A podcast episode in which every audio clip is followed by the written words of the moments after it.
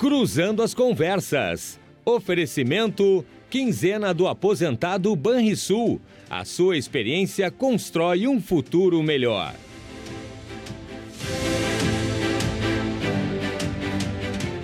Hashtag Sextou com Confraria do Cruzando na tela da RDC TV. Seguimos com a temporada de Mulheres no Estúdio, que comentam sobre os mais diversos temas que foram notícias nesta semana. Hoje receberemos duas convidadas que vão trazer muitas pautas, comentando os principais acontecimentos do estado, do país e do mundo. Com muita informação e descontração, vamos tratar de política, economia, cultura e também projetar o final de semana com dicas especiais. E você está convidada a participar conosco. Traga sua opinião e dica para o programa, mandando a sua mensagem para os canais da RDC TV.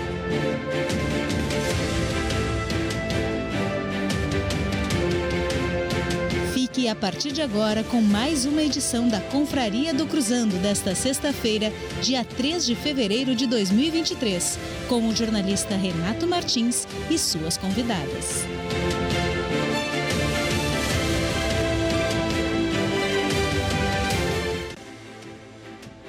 Muito boa noite! Hashtag sextou, dia de tirar a gravata e começar mais uma confraria na tela da sua RDC TV em casa, na Serra, no litoral. Ainda mais esse mês de fevereiro, muita gente começando mais uma temporada, tem eventos musicais aí no litoral, muita gente se preparando para curtir um fim de semana. Tem gente que já começou na quarta-feira de noite, o feriado, né?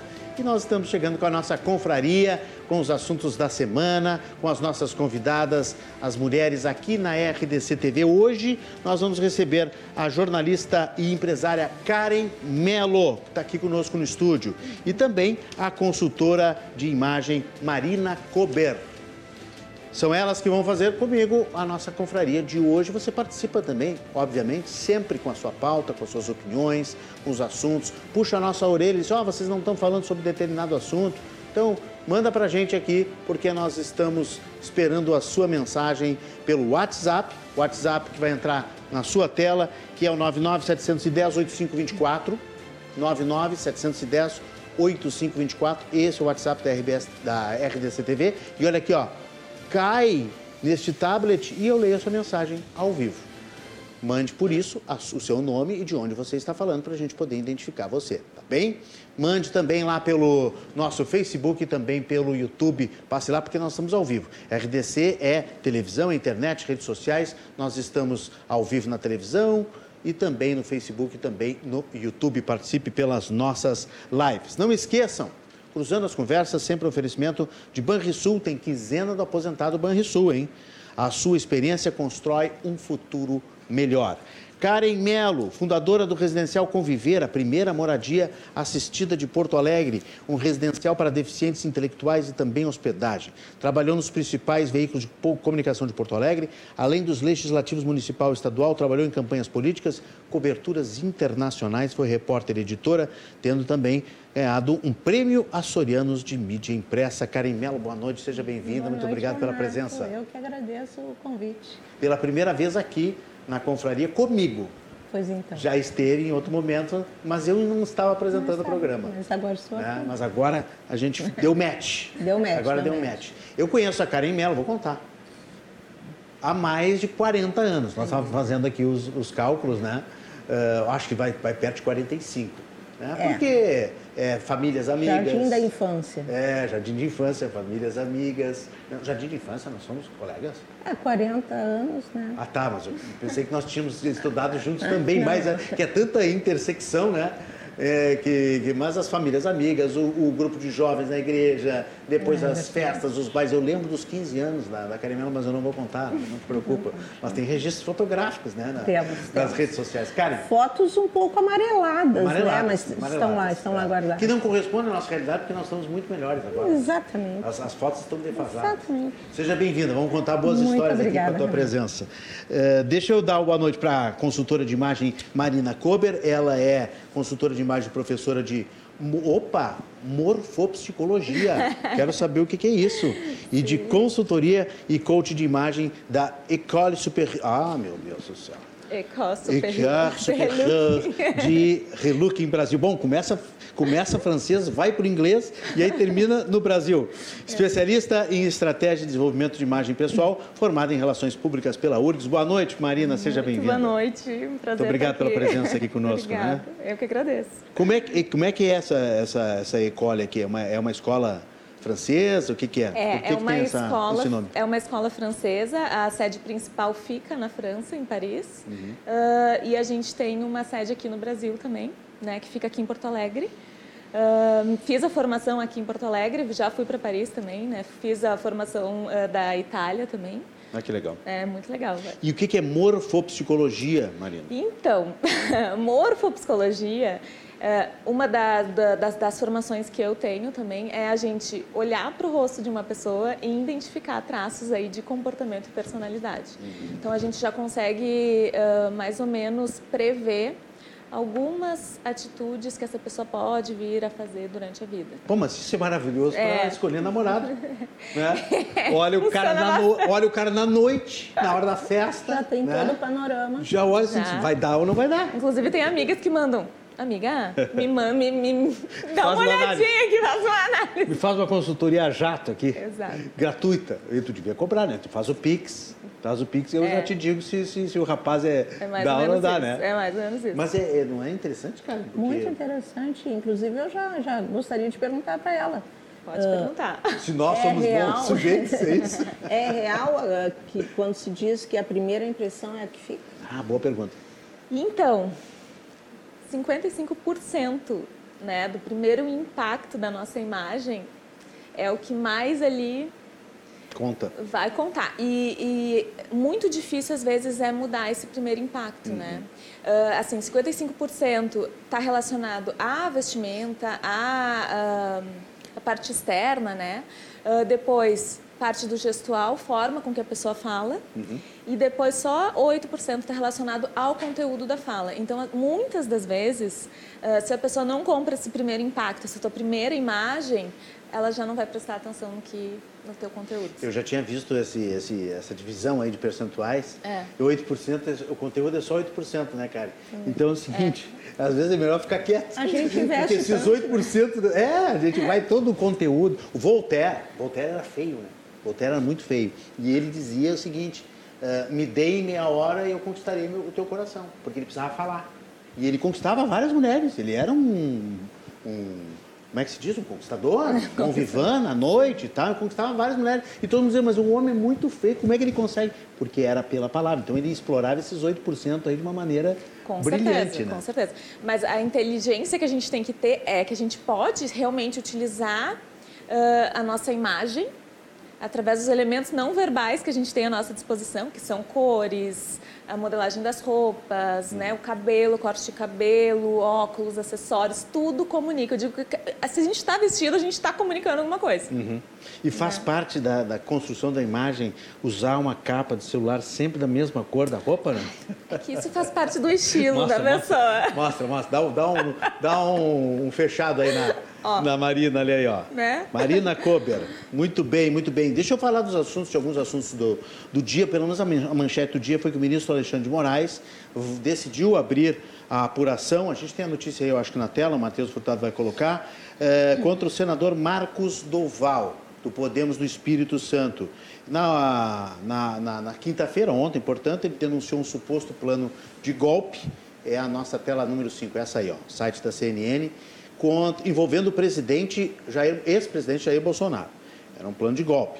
De acordo com a decisão, Moraes determinou que seja autuada a petição autônoma e sigilosa a ser instruída inicialmente com a cópia do pedido da Polícia Federal para autorização e realização da sua oitiva, ou seja, chamar né, o senador para depor, com o despacho de autorização e com o inteiro teor de seu depoimento.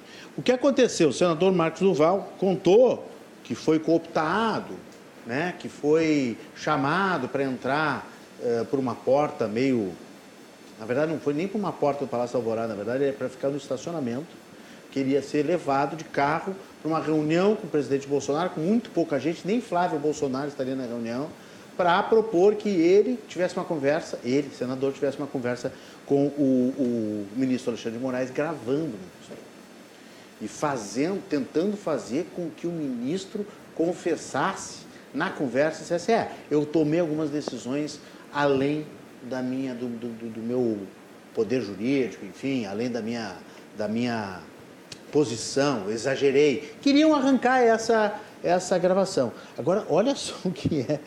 E o ministro Alexandre de Moraes chamou hoje de Operação Tabajara, uma alusão ao, ao Caceta e Planeta que, que tinha as organizações Tabajara. O que, que tu achaste eu, dessa, Karen? Eu, eu, até não, não, gostaria, não gosto muito de, de, dessa brincadeira com Tabajara porque é uma, uma tribo indígena. Né? É verdade, seria Mas um desprestígio para a tribo. Mas são uns trapalhões, né? É.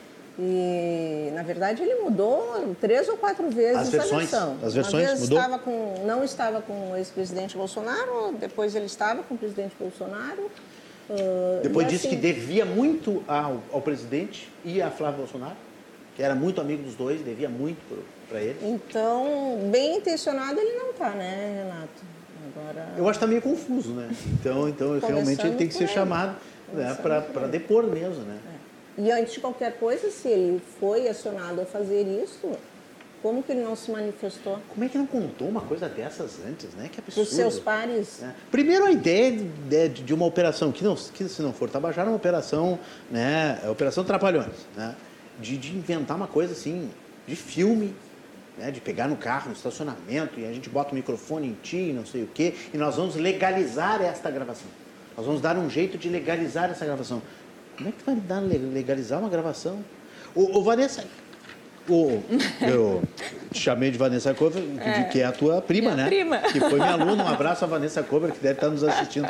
Marina Cober, a imagem dos políticos está muito ruim, né? Já que tu é consultora de ah, imagem. então. Eles estão precisando de uma consultoria, não estão? Então, estão precisando bastante. Aliás, a gente consegue ver muito através do rosto deles também, não é mesmo? Pois é, a tua psicologia aí Sim. nele não ia, não ia sobreviver. Já faço, faço direto, só que eu não, não publico nada sobre isso, porque né, é bem complicado a gente se posicionar no meio que eu trabalho, é difícil. Então eu tenho que ter um certo cuidado do que, que eu falo sobre morfopsicologia de políticos. Claro, né? Não dá para abrir assim, é, não dá para é, ser muito opinativo, não, mas não assim. Dá. Nessa é... parte do, do, da morfo é bem difícil, porque eu consigo realmente, a gente consegue ver uma tendência de comportamento. Então, mas assim, né? A gente vê que tem muita coisa aí a ser olhada de fato. Né? E eles não se importam, eu não sei, às vezes eu, eu, eu tenho a impressão que eles não se importam com esse desgaste do dia a dia, sabe? Falando da imagem, falando do seu, seu próprio nome, porque assim, uh, no, no, jornalismo, por exemplo, Karen, o que a gente tem na, na, na, vida, no jornalismo, na carreira do jornalismo, é o nosso nome. Se a gente escreve boas matérias, se a gente faz boas reportagens, se a gente apresenta bons programas, se a gente faz tudo ao contrário, a gente acaba destruindo é, o quê? É. O nosso nome. É o maior patrimônio. É o nosso maior patrimônio. Com certeza, né? sim. Uh, no caso da, da, da área da, da, da Marina, é, tem muito a imagem também. Nós nem tanto, nós é mais o nome mesmo, né? Nós somos identificados pelo nome. Ah, este cara é bom, essa jornalista é boa, chama a Karen porque a Karen é premiada, a Karen escreve muito bem. E aí os, políticos eles não querem nem saber. Mas às vezes é estratégia, é objetivo. Se fazer de louco, é isso? Sim. Sim. Mas, mas eu... O posicionamento muitas vezes é estratégia. Para chamar atenção? Sim de alguma forma. E marcar o seu nome, marcar, mas, mas quem é que quer marcar para o lado ruim? Mas aí é que tá. Negativamente. Sempre tem alguém que não vai achar aquilo ali ruim. Sempre Bom, vai, sempre vai ter uma pessoa que vai conseguir. Bolsonaro é o maior exemplo disso, né? Que não estava nem aí, nem se, aí. se queimar, né? Exatamente. se queimar ou Mas é não. é posicionamento também. É o posicionamento. É, é essa é. imagem. A postura né, que ele tinha em relação a... A ser popular, a isso. usar termos chulos. Exato. Isso acaba angariando... Tudo isso faz parte de uma linguagem... É um estilo. É, faz é um parte de um, de um objetivo. Ele queria atingir a massa, então ele fazia aquilo como, na verdade, um personagem. Né?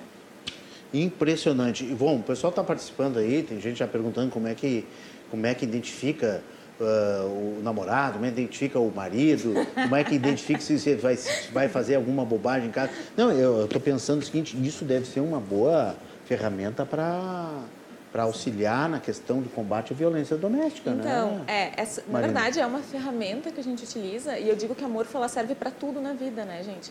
Uh, não é assim só no meu trabalho que eu utilizo. Na verdade, qualquer pessoas, qualquer pessoa que trabalha com pessoas, uh, seria muito interessante entender de morfopsicologia. Uhum. Porque tu, tu vai conseguir aí captar alguma... Uh, uh, intuitivamente, a gente já tem uma impressão, né? Quando a gente conhece alguém, mas quando a gente entende tecnicamente os traços do que a gente está enxergando, e o estudo disso nos traz a consciência. Então, é muito interessante se todo mundo entendesse um pouco de morfopsicologia, assim. E visagismo também, né? Mas visagismo quando... é outra parte. O que, que é visagismo? Visagismo também trabalha com o rosto, mas de uma forma um pouco mais uh, estética, trazendo um equilíbrio estético. A morfopsicologia ela trabalha mais com a parte de comportamento e uh, personalidade mesmo, para a gente identificar padrões de comportamento e personalidade. Mas é bem interessante isso que tu falou, da questão da gente identificar, sim, padrões de assediadores, uhum. abusadores. Uhum. A gente consegue identificar, sim. Questão uh, de pessoas que têm uma tendência maior a vir a, a roubar. A gente certo. consegue também. Uhum. Então, tem... tem... Isso são traços da personalidade, né? São. Uh, e eles vêm... E às vezes não dá para esconder. Eles vêm desde pequenos, uh, assim dentro do estudo da morfo, a gente vê que a pessoa já nasce com alguns traços que vêm com a genética, né? Uh, de temperamento, e daí depois ela vai desenvolvendo, ou não, esse traço que ela pode vir a trazer. Vai depender muito uh, da, da onde, da, das experiências que ela foi vivendo durante toda a vida dela, né? Então ela vai, ela tem essa tendência, mas não necessariamente ela vai desenvolver essa tendência. E aí no caso dos artistas, no caso das celebridades, Bom, antes da celebridade dos artistas, deixa eu perguntar de novo. Uhum.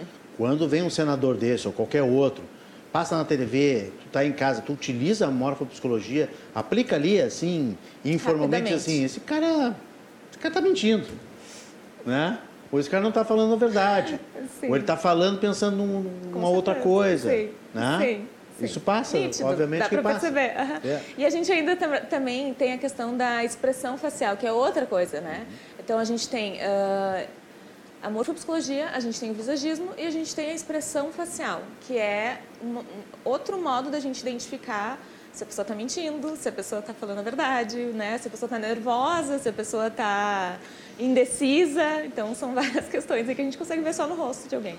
O caramelo, nós temos que nos cuidar aqui, né? Porque Marina vai ver se a gente está mentindo, se a gente está falando a verdade não adianta ou não. Disfarçar. Não adianta disfarçar. Não adianta disfarçar. Pessoal... Mas eu digo mais que é uma ferramenta de autoconhecimento. Assim, pra, eu trabalho né, com claro, pessoas. Claro, claro. Uh, uh, até hoje eu estava fazendo uma devolutiva, devolutiva de visagismo e ela falou assim para mim: Nossa, eu não imaginei que era tão profundo. Porque é, é para a pessoa se conhecer, entender realmente quem ela é e ver o que ela precisa melhorar muitas vezes, a imagem dela, né? O que ela precisa trabalhar aí, não só o externo, mas o interno também, né? A postura dela, de que forma ela lida com os outros, então é, é bem interessante. Sim. A gente está colocando aí uh, na tela o, o gerador de caracteres com o Instagram das nossas convidadas. Então vocês podem seguir as nossas convidadas, podem ter mais informação sobre o trabalho delas, inclusive sobre essa questão da consultoria de imagem Isso. da Marina Kober. É só entrar lá no Instagram, tá aí o da Carimelo.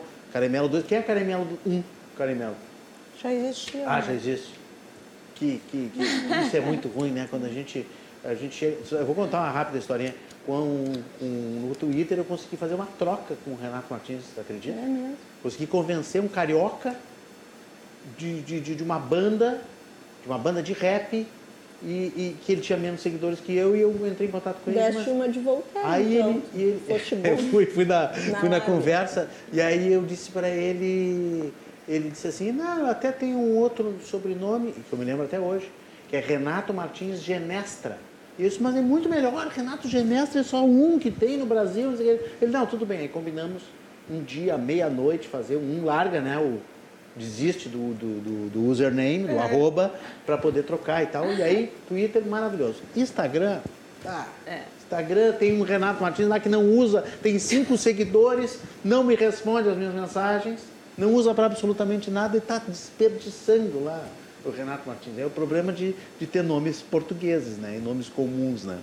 Mas a Karen Melo 2, então, arroba Karen Melo 2, com dois L's, né?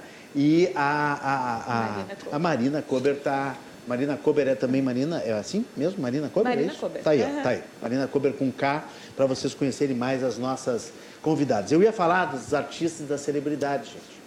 Porque será que a morfopsicologia, olhando nos olhos desses, nos olhos, no rosto e tal, a expressão facial desses, dessas celebridades todas na música, na, no esporte, o que está acontecendo nas últimas semanas? Caso Daniel Alves. Que decepção, né? Preso na Espanha por assédio sexual, por acusação de estupro. E on- ontem a juíza do caso disse: não tenho mais dúvidas. As provas são contundentes de acusação de estupro. Sim. Então, assim, isso, isso tudo em menos de 10 dias, essa reviravolta, né? Uma coisa impressionante que a gente não espera. O Steven Tyler, acho que tem a notícia aí do nosso vocalista do, do Aerosmith, que me decepciona muito, porque eu sou fã do Aerosmith. O cara tem 74 anos de idade e passou a ser acusado, foi formalmente indiciado num processo de abuso sexual de uma menor. Se não fosse, como se, não, se já não fosse ruim a acusação de abuso sexual, mas de, uma menor. Também tem uma outra acusação dele ter coagido a vítima a fazer um aborto quando ele tinha 25 anos e a vítima 16, menor, portanto, 74 anos, acusado eh, de ter agredido Julia Misley durante três anos. Três anos. Entre 16 e 19 anos de idade.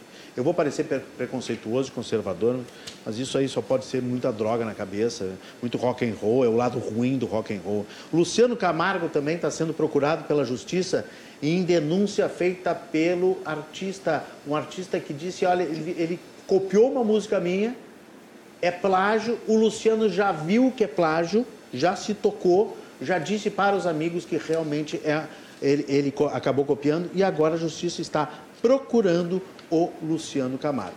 Mas não é claro, não é tão grave, é um plágio, né? E nós temos também, nessa semana, tivemos o jogador Wallace, jogador da seleção brasileira de vôlei, ex-jogador, seleção do Cruzeiro, que fez uma postagem citando a violência, matar o presidente, dar um tiro na cara do presidente Lula, depois tirou a postagem, pediu desculpas, mas foi suspenso do Cruzeiro em Carimela. Que, que, que fita, né? Que, que, que- papelzinho. Péssimo, porque Wa- de um atleta não, não se espera né, esse tipo de atitude. Eu acho que o, o, o- país ele vinha numa, numa onda de laissez-faire, né? Tudo pode, eu posso falar tudo, eu posso me expressar, e agora as pessoas estão se dando conta que não é bem assim, né? O, o, existe um limite né, para a expressão. né? É, no caso do jogador, o Alice também teve um, um caso parecido com uma outra jogadora, que aí foi de um lado oposto da política, a Carol, um tempo atrás, que se manifestou contra o Bolsonaro na época e levou uma, um corretivo da, da Comissão Brasileira de Vôlei. É, né? e antes disso, o Maurício, né? O jogador Maurício, Maurício também, já também. tinha, já tinha assim, se envolvido numa polêmica, né? defendendo o Bolsonaro, e, enfim. O problema é o seguinte, que hoje as, as pessoas aí vão entrar um pouquinho na, na- na- acho que na, acho que nós vamos unir um pouquinho do que a Karen faz, que é jornalismo, com a consultoria de imagem. As pessoas não pensam antes de postar. Marina. Não pensa. As pessoas elas, elas pensam com a cabeça ou quente, ou muito alegre, ou muito feliz. E, ah, eu vou fazer uma brincadeirinha lá, vamos dar um tiro na cara do presidente e tal. E não sabem a dimensão que elas, Sim. que elas podem atingir, né? É, isso é uma das coisas assim que também a gente trabalha ah, quando a gente, quando o, o cliente chega com um posicionamento de imagem, né? Então é uma coisa que a gente tem que cuidar. Como é que eu estou me posicionando nas redes? Porque isso hoje é onde todo mundo está. Então a gente tem que cuidar muito do que, a gente fala, né? Ah, as posições que a gente coloca, ah, o que, a gente está expressando, porque eu acho que sim, tem a liberdade de expressão, mas eu acho que primeiro de tudo tem que haver respeito, né? Então, O que eu acho que as pessoas têm que começar a entender é que o que não se fala no mundo real não se fala nas redes. né? Não, não, não se pode dissociar isso. O que Verdade. vale no mundo real vale nas Claro, redes. claro. né? Não tem... acho que educação, respeito são coisas elementares, né? Eu acho que ah, a gente vem, vem vindo, assim, com um certo tempo já. Eu, eu vejo essa geração, até mais nova um pouco, num, num certo... Tudo vai para rede, tudo vai para rede, né? É uma coisa, assim, meio louca até, se a gente for parar para pensar.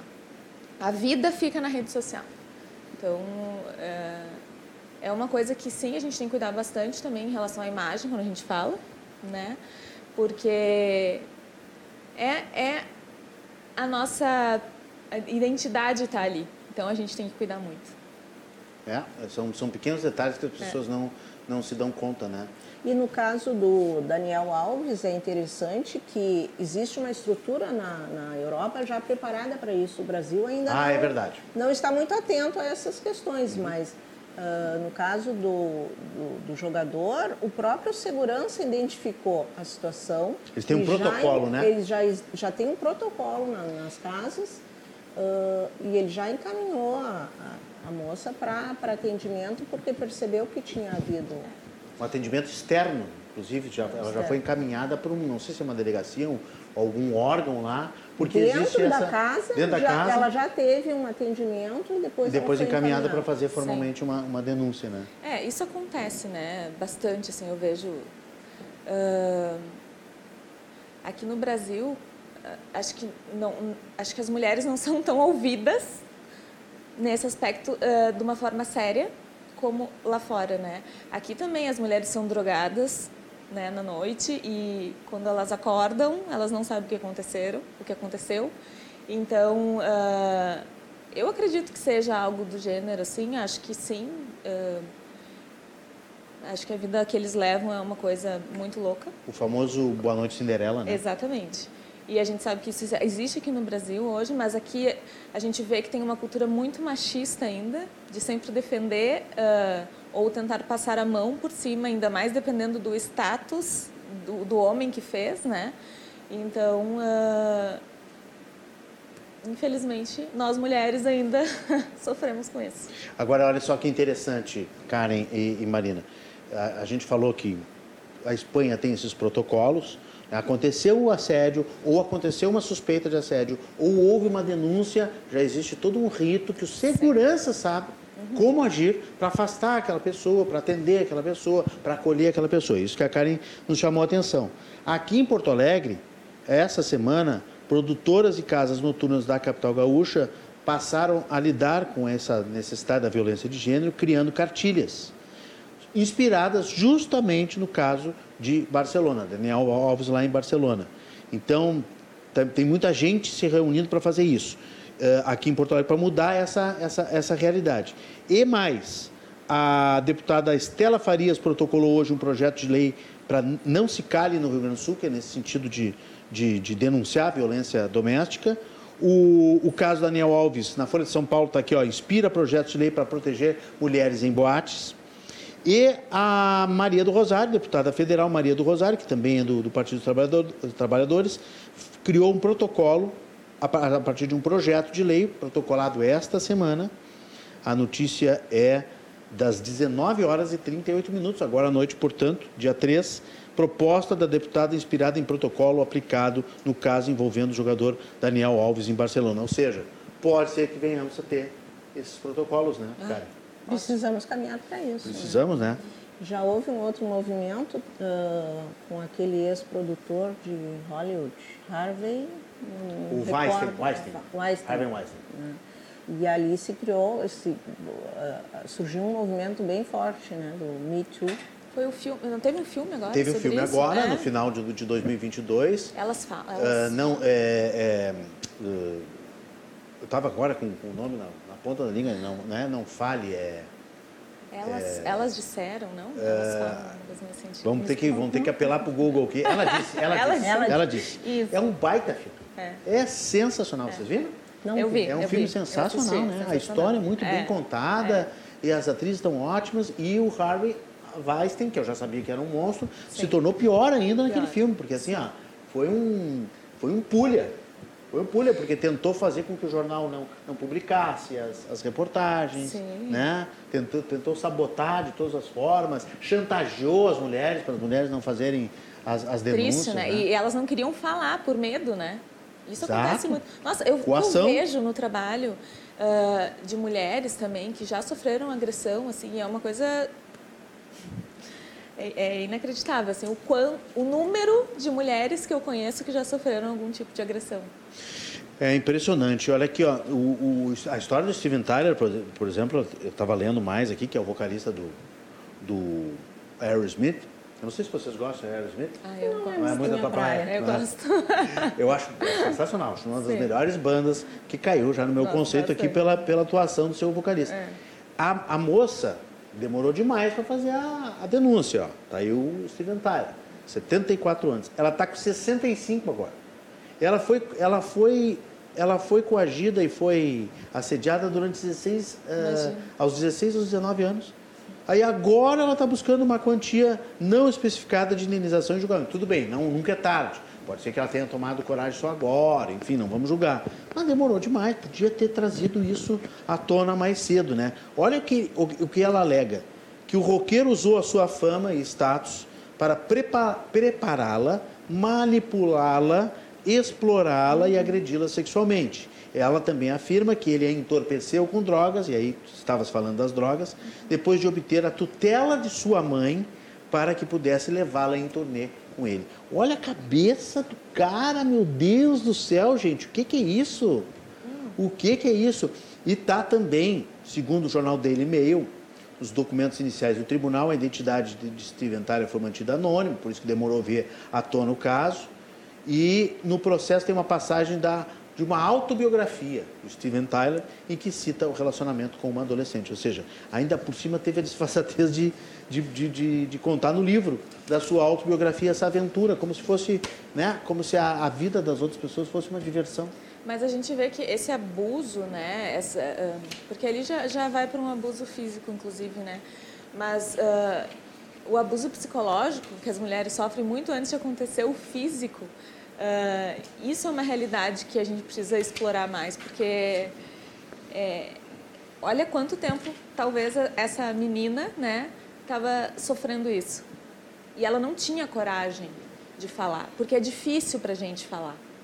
É difícil, às vezes a gente tem, a gente tem medo. Não sei se já aconteceu alguma coisa parecida.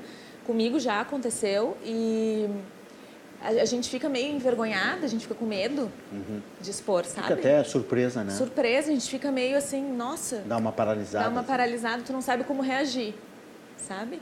Então é complicado, né? E eu penso assim, numa uma jovem tão jovem, acontecer isso, né? Uma, uma mulher que tem uma maturidade um pouco maior, ela já vai lidar de uma forma diferente. Mas uma menina é muito difícil, é muito difícil. Eu vi até uma tem uma série na Netflix que a gente estava falando da questão das drogas ali, né, que entorpecem, enfim. Ah, eu acho, se não me engano, o nome é Alba. Também é uma menina que ela é botaram Boa Noite Cinderela. Sim. Enfim, daí vai toda a história em cima disso aí, ah, do julgamento. Eram pessoas famosas na cidade, enfim, né, de boa família. E daí, bem, bem complicado também. É bem impactante a série nesse sentido. Pessoal que está mandando mensagem, eu vou pedir que mande um nome, tá? Eu sei que o pessoal, quando a gente fala em política, o pessoal vem aqui já com, com as mensagens de ódio para um lado, para o outro e tal. Mas mande o nome para a gente registrar aqui, pelo menos registrar. Professor Denis, professor Denis Alves, acho que o professor Denis Alves é professor lá da escolinha de Capão Novo, que ele já falou, faz um trabalho muito bacana com crianças, está participando aqui. Está dando, de- tá dizendo que leis são para todos. O Pedro Luiz de Esteio está nos assistindo. Tá aí, Denis. Obrigado pela participação. Maria Luísa, de Capão da Canoa, está nos assistindo lá no litoral. O Anderson, tem o final do telefone 3096, mandou aqui também um abraço e parabéns pelo programa. E eu quero mandar um abraço aqui para o nosso telespectador, eh, que, não, que eu não consegui ler a mensagem dele. Na quarta-feira nós tivemos um debate aqui extremamente, um debate incandescente, né, que foi esquentando aos poucos e eh, com o Gustavo Vitorino e com a deputada Sofia Cavedon. Deputado Gustavo Vitorino e a deputada Sofia Cavedon. Foi um belo debate na volta das minhas férias. Explodiu aqui de interatividade, foram mais de, sei lá, 200, 300 mensagens. E o Luiz Carlos Feio, que de feio não tem nada, né? feio só tem o nome. O Luiz Carlos Feio encontrou no supermercado hoje. Pô, tu não leu a minha mensagem e tal. E aí falamos sobre o programa. Quero agradecer a audiência dele, foi muito querido comigo. né? Se manifestou ali no meio do- das gôndolas. E aí eu estou mandando um abraço para o Luiz Carlos Feio. Eh, e pedindo desculpas por não ter conseguido ler a mensagem dele, mas agradecendo pela audiência, né? Que todo dia a gente vai colhendo aí, vai crescendo cada vez mais a audiência do Cruzando as Conversas, que nesse ano de 2023 vai completar cinco anos. RDC TV em festa, cinco anos, e o Cruzando as Conversas, o programa mais antigo da RDC TV. A Maria Luísa está lá em Capão da Canoa e eu pergunto: vocês têm ido à praia, foram à praia em janeiro, curtiram a praia, foram na beira da, da do mar? Rapidamente. Pela cara de vocês, não, Não conseguiram. foi muito. Não conseguiram chegar. Não né? consegui. E não, não foram a Balneário Camboriú, curtir um solzinho, quem sabe? Não, o pessoal lá de Balneário Camboriú tá difícil de achar sol, né? Porque fizeram tantos edifícios que o sol, que os edifícios taparam o sol. Aí estenderam a faixa de areia. Aí deu um problema lá de, de banco de areia. De, de- a água veio para cima da areia, a areia foi para cima da água, mexeu com a fauna, mexeu com a flora. Como se não bastasse a ideia ruim, a Praia de Ingleses quer fazer a mesma coisa. Bota aí, Matheus Furtado, na tela. A Praia de Ingleses quer fazer, está na Folha de São Paulo. Depois de Balneário Camboriú, mais uma praia de Santa Catarina vai ter faixa de areia alargada. A obra na Praia dos Ingleses, que já começou, vai durar 45 dias. Eu, eu acho engraçado que eles fazem a obra em época de verão, a temporada de verão. Muito Pleno inteligente, fevereiro. né? Muito Pleno fevereiro. Começou fevereiro, vamos começar uma obra que vai durar 15 dias.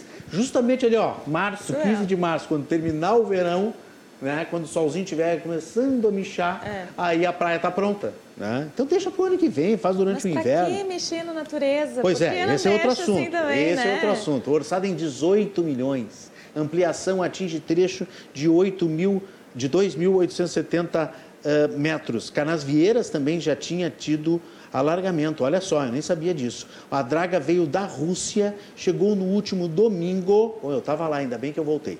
E já começou os trabalhos, estava pertinho. Não estava em, em Canasvieiras nem, nem em Ingleses. São praias que, infelizmente, são lindas, maravilhosas, mas elas perderam perderam todo o charme por causa da quantidade de gente, quantidade de edifícios, da quantidade de sujeira, da quantidade de, de- de- de- da falta de saneamento, né?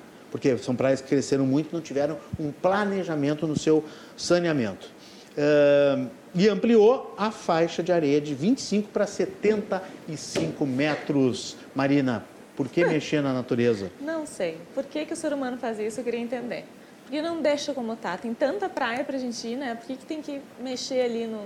Porque não, não mexe só na areia, vai mexer em todo o meio ambiente, vai mexer em toda a fauna, vai mexer em tudo que está ali ao redor, né? O ser humano é muito egoísta nesse sentido. É, eu- eu- exatamente, desequilibra tudo, né? Tu mexe numa coisa, dizer que- a gente- eu não, sa- eu não sou especialista para dizer o que que, que que estraga, mas assim, e acho que eles devem ter feito um mínimo estudo para ver se também se não dá problema. Mas às vezes a natureza te apresenta uma conta que tu, nem- tu não consegue nem prever, Exato. que Essa foi o ideia- caso de Balneário Camboriú. Essa ideia é tão antiga de, de desenvolvimento baseado em construção, em especulação do mercado imobiliário, né? Aí Eu não entendo como isso ainda não não não está superado, né? Porque tu valorizar a natureza, tu, tu pode extrair dela o, o melhor e chamar turistas. É, e- exato. Com Exato. Como ferramenta turística mesmo, né? Impressionante. A, a- a- tem uma possibilidade de retração de até 5 metros depois do período de assentamento, ou seja, eles vão passar para 75, depois pode baixar para 70. A ampliação vai ocorrer nesse trecho, vai ser executadas em, aos poucos, em 150 metros. O pessoal vai ter que estar fugindo desses lotes de 150 metros agora em fevereiro. Os banhistas poderão usar o restante da praia. O restante que tiver balneável porque janeiro foi terrível. Os pontos de balneabilidade em Santa Catarina estiveram poluídos, uma boa parte deles, exatamente pela falta de saneamento, por causa de um vírus que veio lá no Rio de Canasvieiras também. E a, a- a- Marina lembra bem, são 42 praias né, na, na ilha de Santa Catarina, só na ilha, né, que é Florianópolis. Fora o que tem no, no- no continente, né, que ali em Palhoça já tem praias maravilhosas, a Ponta do Papagaio, Garopaba, Garopaba. Pinheiro, enfim, lá embaixo também, né, desde Imbituba, Itabirubá, Ba- Morro dos Conventos, Arroio do Silva, desde Torres já começa né, um litoral mais bonito. Farol de Santa Marta ali, É. já é perto, né? Litoral mais, mais, mais, mais bonito que o nosso, que a gente sabe que o nosso é feinho, né? O nosso é mais perto, é bom, é charmoso por causa disso. Amanhã eu estou indo lá. Mas A gente sabe que o de Santa Catarina é mais bonito. Agora, tem toda a Costa Esmeralda também, que é a governadora Celso Ramos, Sim. que eu já tive o, o, prazer de ir alguns, alguns verões. E que agora também está poluída, gente. Muita eu não gente. Sei, eu não sei o que vai sobrar para é, Aí eu vejo assim o porquê, né? Uh, porque se a gente for, por exemplo, para as praias lá do Nordeste, a gente vê uma conscientização maior já nesse aspecto, né? Uh, de preservar aquela região que fica perto da praia, de preservar toda aquela, aquela área ali onde ficam os coqueiros, né? Eu não sei se vocês viajaram já para lá eh, agora. Eu fui o ano passado, mas uh, a gente não podia pisar nas áreas onde tinham os coqueiros, uhum. né? Então assim, era um, tinha que ir pelo caminho ali onde claro e, e, isso que é o legal de Para não agredir a natureza. Para não agredir a natureza, para não agredir o meio ambiente ali. Não é só, né? São os animais que estão ali, né? Então a gente tem que, sim, uh, preservar isso. Eu, eu acho. Eu fico louca. É, é, é, é, uma coisa que o homem não, não consegue aprender, né? O Odilon Tesser está nos assistindo lá na Serra Gaúcha, de Farroupilha. Muito bom o programa hoje. Que bom que você voltou, Renato. Muito obrigado, Odilon, pelo carinho. Está mandando boa noite também. O... Olha, já as consultas estão chegando aqui. Ó. O, o, o Douglas Estocco, aqui de Porto Alegre, pergunta para Marina Kober qual a importância da consultoria de imagem para políticos, tanto nas campanhas quanto durante os mandatos. Eu perguntei um pouquinho para ela sobre político, mas ela não, não quis entrar muito. Mas eu acho que, de maneira geral, ela pode responder, né? A importância, que eu acho que é vital. Eu acho que todo político tinha que ter Na essa verdade, toda né? profissão né, que, que queira aí chegar, atingir um objetivo específico, uh, políticos, muito, né? Na verdade, a consultoria de imagem começou com políticos lá nos Estados Unidos. Uh, foram um dos primeiros foram das primeiras pessoas que começaram a entender o que, que é né porque antes trabalhava só com personal stylist uh, mas a gente conseguiu aí uh, através da consultoria a gente faz um planejamento estratégico em cima de objetivos de imagem que essa pessoa vai atingir. Por isso que eu estava falando antes, tudo é um objetivo ali, nada é por acaso. Uhum. A camisa rasgar mal arrumada não é por acaso, a barba por fazer não é por acaso, o cabelo também não vai ser por acaso, nada é por acaso. Será? Em consultoria de imagem. Será? Não. Ah, o eu que eu digo assim, políticos que estão já num patamar né, uh, mais assim, calejados, assim, mais experimentados. É, eles não são bobos. Mais preparados. Eles já com certeza uh, têm um consultor de imagem, tem alguém que, que que apoie eles nesse sentido. E não só uh, na, em relação à vestimenta, como a postura, como se claro. relacionar, como gestual, se portar, né? gestual na, na, na, TV, no Instagram, em todos os canais, com certeza. O, eu falei do, do celular da, da Marina, né, que está combinando aqui, ó com, com a roupa, mas a Karen Mello também veio com seu tá óculos. Dá um, dá um take aí, Ana. Olha aí na Karen, não, não tá. Ah, tá aparecendo ali, ó. É verdinho. Tu tem vários pares de, de óculos, assim? Eu curto. Tem eu várias curto. armações de acordo com, com a, a cor do teu vestido. Com a cor do vestido. que maravilha. Karen, tem uma pergunta aqui para ti. A Luciana Monmani está mandando. Quer saber. Uh, bom, o, o celular tá, tá, tá, tá o, o, o celular está escrito. Agora ela disse que é Luísa, mas o celular estava escrito Lúcia, mas tudo bem, deve ser, deve ser parente. A Luísa de Porto Alegre quer saber o que, que é a moradia assistida, que a gente falou no início, né? Que a Karen eh, fundou aí para deficientes, Karen. Conta um pouquinho desse teu trabalho, que é muito bacana, é uma história muito bacana que eu acompanhei e gostaria que falasse para os nossos telespectadores. Pois então, é, nós temos uma, uma experiência que é extremamente gratificante em Porto Alegre. Nós criamos a primeira uh, moradia assistida. Ela é uma, uma casa, um residencial voltado para defici deficientes intelectuais. Ela não é uma clínica, ela não é uma geriatria. Ela é uma residência né, para esse, esse público que não, não, não fica desassistido, por exemplo, na falta dos pais, ou quando os pais, no caso do meu irmão, né, que foi o primeiro morador da casa. Que te inspirou, né, a fazer todo o projeto. E nos inspirou a fazer esse projeto, né. Era um sonho antigo do, dos meus pais de criar uma casa onde ele pudesse estar bem assistido, com segurança, na falta dos meus pais, sem onerar os irmãos, né.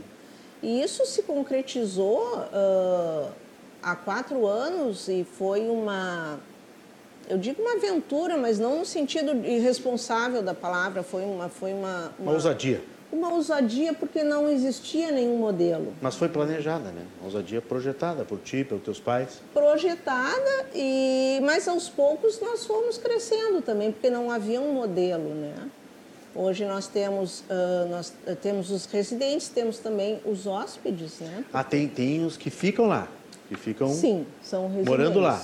São os e outros que passam e outros que dia. passam porque uh, a família vai viajar, eles não estão com disposição para viajar, eles não, é, veja, ele, é, não são os mesmos interesses, né, de um, de um deficiente intelectual, de uma família que queira viajar, que, né? então Uhum. eles ficam lá, enfim.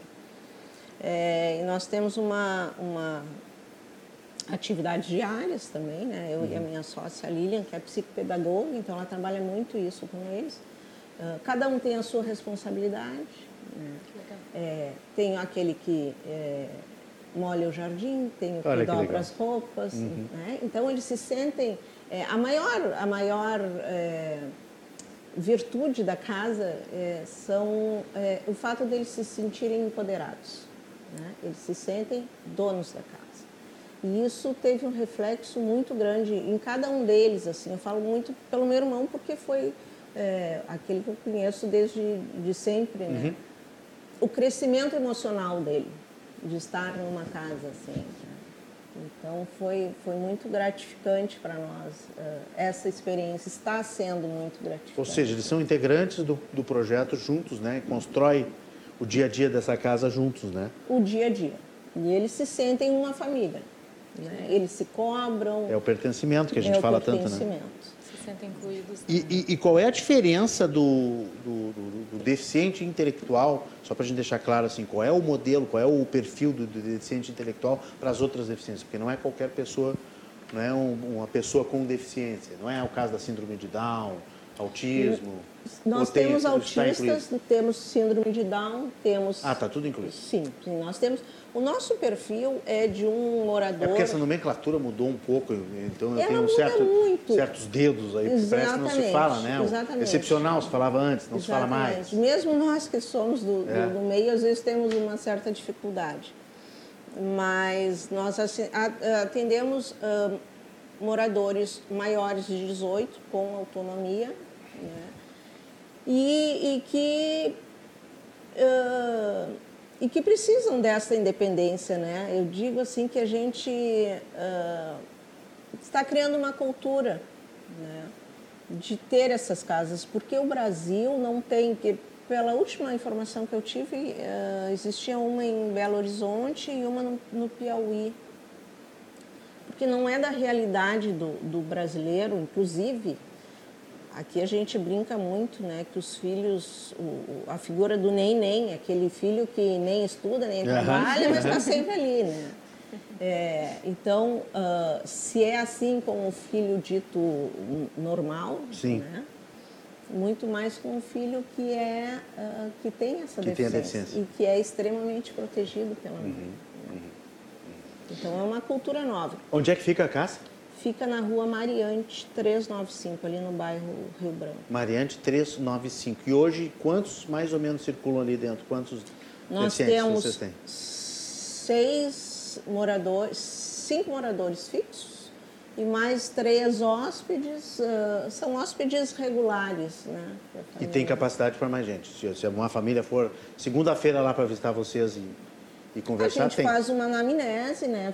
Ver, se é o perfil também, é, Uhum. ah, se faz uma adaptação. Tem que fazer uma avaliação e uma adaptação. se ele, se, se o- se o novo morador vai se adaptar, Uhum. se os moradores vão também se adaptar ao novo. Ah, tem É. que ser uma via de mão dupla. Tem que ser uma via de mão dupla. É muito delicado o trabalho. Muito É bacana. um convívio diário, né? Então é preciso muito, muito cuidado, muito carinho para esse, para esse conforto deles. Né? Residencial Conviver. Mariante 395. 395. Tem algum Instagram, alguma coisa ou vai no teu Temos Instagram? as nossas redes no, no Facebook. Residencial Que é Conviver. Residencial Conviver mesmo.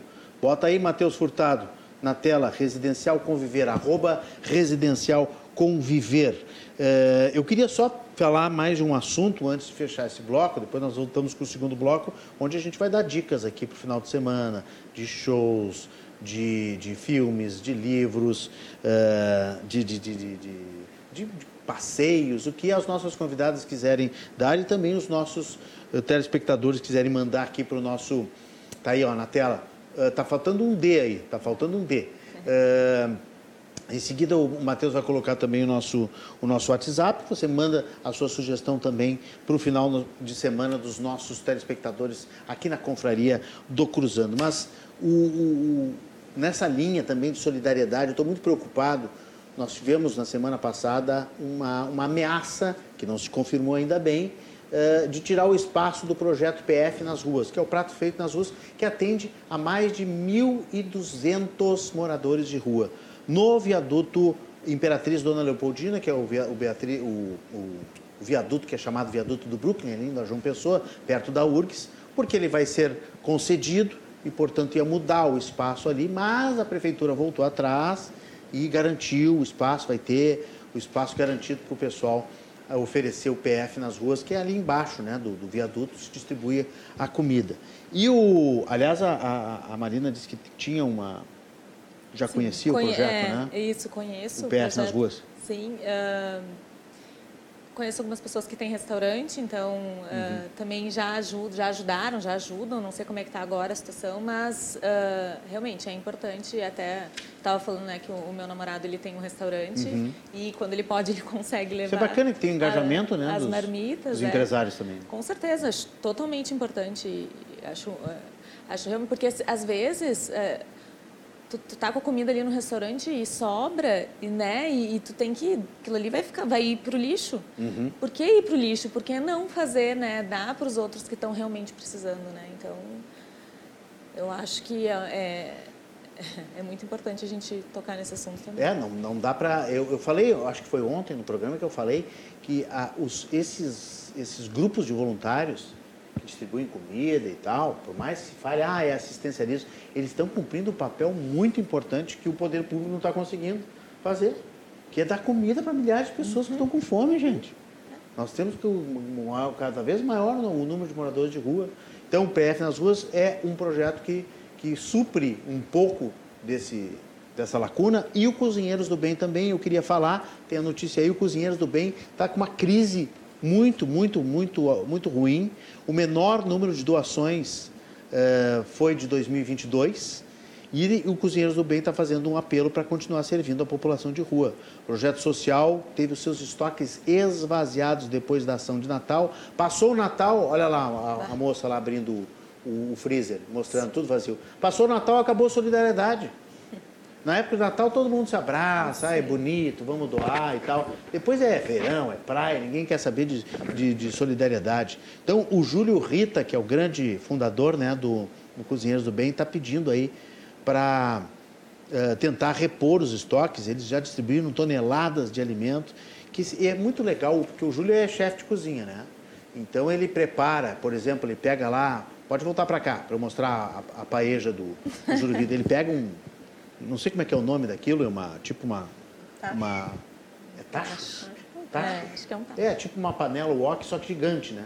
E ele bota ali para fritar coração de galinha, bota uns, uns 300 coração de galinha e começa a fritar ali para poder uh, botar nos pratos e montar os pratinhos com arroz, com mais não sei o que, um pirê, uma batata frita, não sei o quê. E o Júlio se envolve na, na cozinha, né? Cozinha também, decide as receitas e obviamente faz toda a comunicação, né? Com aquele cabelo dele, às vezes é laranja, às vezes é verde, às vezes é rosa, às vezes é, é amarelo. Ele faz uh, uh, essa comunicação para sensibilizar as pessoas. Né? Compra muita briga na cidade. Júlio Rita compra muita briga em prol dos moradores de rua. Mas, Renato, eu te pergunto, essas entidades, elas chegam aonde o poder público não consegue chegar.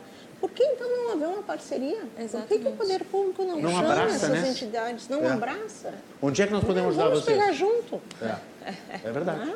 É. ao invés de, de, de, de, de atrapalhar no do viaduto. é. De quase dica. tirar o espaço no viaduto, né? Fica a dica, prefeitura. É. Política pública nessa linha. Tem que chegar mais próximo, porque tem que aproveitar, exatamente como a cara disse, tem que aproveitar aquilo que já está até construído, já tem um canal construído, Já né? tem um canal. Então vamos lá vitaminar. Atende, o, o Cozinheiros do Bem atende 1.500 pessoas por semana. Imagina. Tá? Então, a prefeitura chegar lá, vamos chegar a 3 mil, né? Vamos ajudar vocês. O que, que precisa?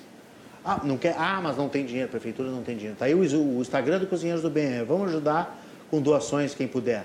Tá? Ou, se você não puder, doações, você indica alguém que possa doar. Daqui a pouco tem lá um produtor de arroz.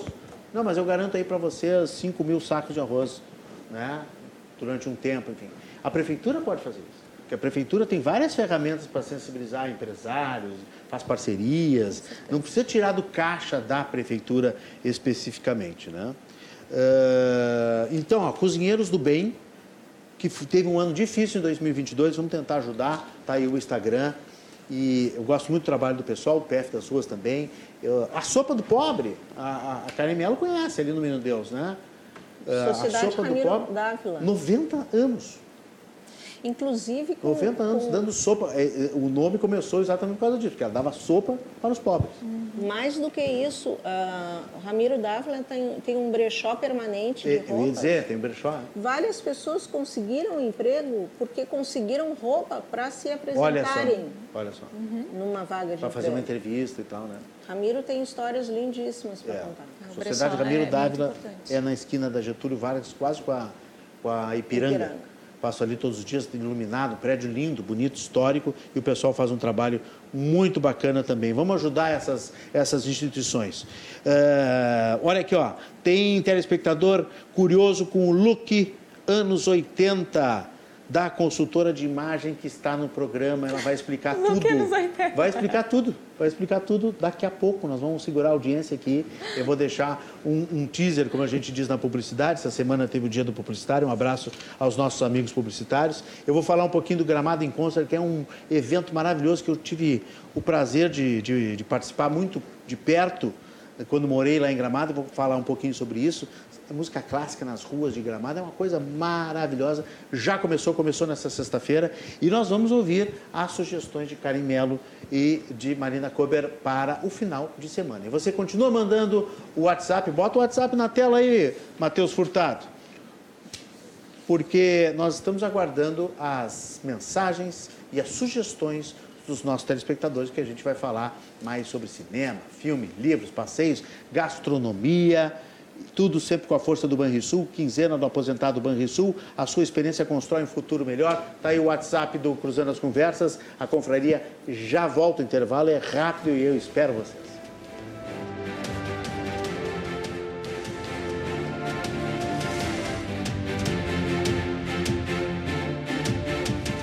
Estamos de volta com Cruzando as Conversas. Hoje, confraria, aqui nas sextas-feiras, com a nossa temporada de mulheres, sempre falando dos assuntos da semana e outros temas também, recebendo a jornalista Karen Melo e a consultora de imagem Marina Kober. Você participa pelo nosso WhatsApp, você participa pelas nossas lives, no YouTube e no Facebook, estamos ao vivo simultaneamente, na televisão, nas redes sociais, RDC TV, 100% de jornalismo local. Tá aí o WhatsApp na tela, você manda mensagem, você manda a sua sugestão, você manda o seu comentário, assuntos da semana e dicas para o final de semana. Foi algum lugar bacana? Manda pra gente. Leu algum livro legal? Manda pra gente a sugestão. Acabou de ver uma série, um filme que impactou de alguma forma, ou até tem a contradica também, que a gente está aqui, a contradicas. O filme é muito ruim, a série é muito ruim, não gaste o ingresso no cinema, ou, ou não veja, ou não gaste seu tempo na, na- no streaming, manda pra gente também, pra gente ficar alerta no WhatsApp que está na sua tela. Cruzando as Conversas tem oferecimento de Banrisul, quinzena do aposentado Banrisul, a sua experiência constrói um futuro melhor. Aproveite esta quinzena, que é a quinzena do aposentado do Banrisul. Eu vou pedir para o Matheus Furtado colocar a tela número 3, nossa notícia número 3, porque o Gramado está abrindo o Gramado em Concert.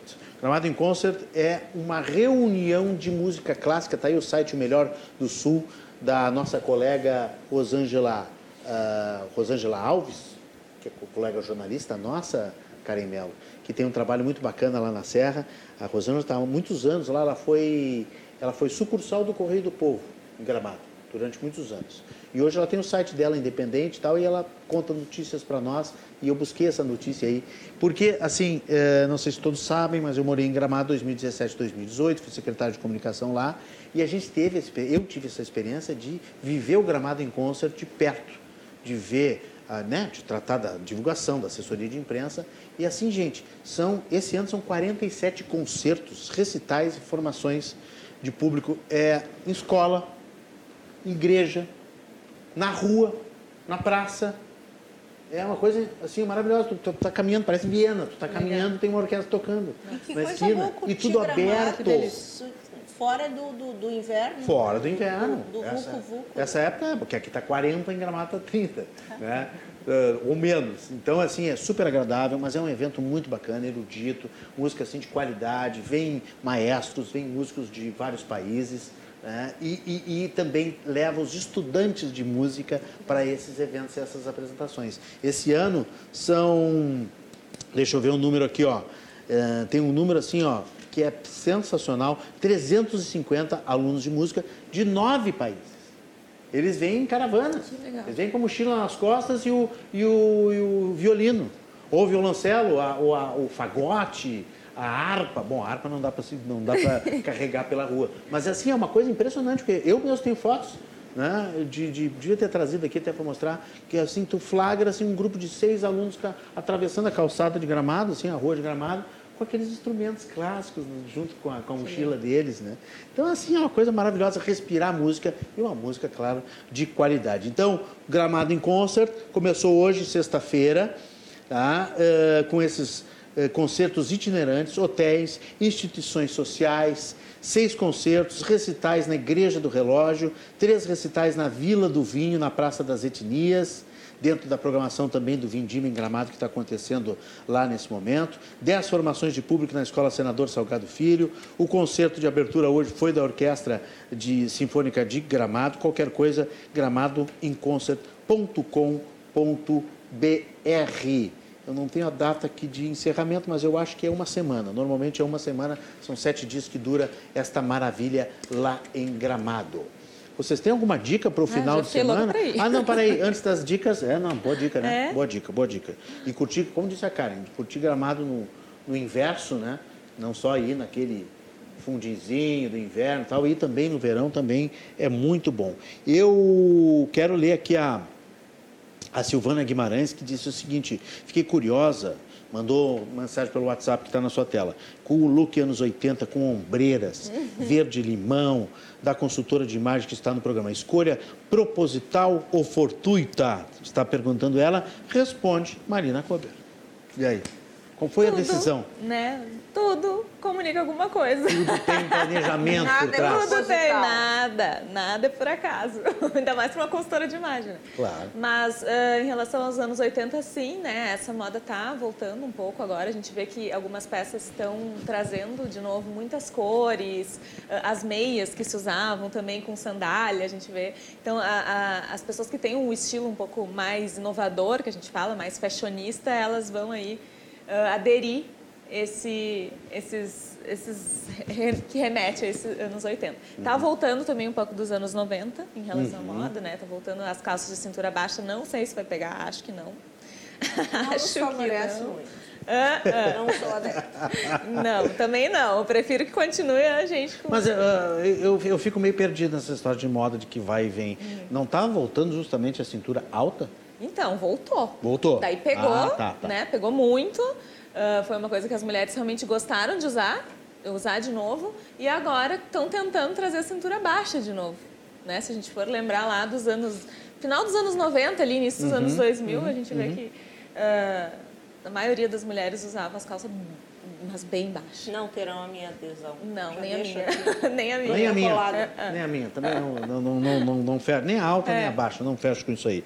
É interessante, essas coisas de roupas é muito interessante, né? Nós que lidamos com televisão, também lidamos com a imagem, né? Tem que haver sempre um, um, um, cuidado, tem que haver, tem que pensar, né? Eu penso durante de segunda a quinta, eu penso Lá o pessoal, a minha mulher me ajuda, o pessoal aqui da TV tem consultoria e tudo mais, para a gente combinar, para não ficar. Uhum. Porque também as cores no, no, no, olho nu é uma coisa, e na televisão é outra. É, Às vezes o cara acha que está lindão, abafando. como se dizia nos anos 70, né? Tô abafando. Aí chega na TV, a cor é outra. Muda. A cor muda. O tom muda, né? a textura muda. Né? Então tem uma diquinha aqui que eu vou contar para os nossos telespectadores. Esta camisa aqui, por exemplo, que ela é quadriculada, certo? Ela está dentro de um limite de xadrez.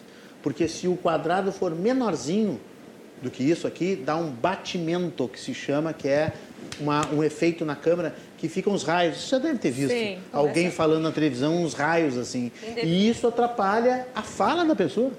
Atrapalha o conteúdo. Aí tem um político lá, um, um empresário, alguém dando uma entrevista, um artista dando entrevista, e aquele negócio se mexendo. Assim, as pessoas ficam olhando, dizendo, o que está acontecendo Sim. na camisa do cara ali e tal. Né? E, e aí não presta atenção no conteúdo. É. Porque a imagem ela tem que estar a Isso é serviço é do conteúdo, é, né? Exatamente. Na nossa profissão, Isso é né, Karen? Comunicação é, é tudo. Nós temos que estar privilegiando o conteúdo, né?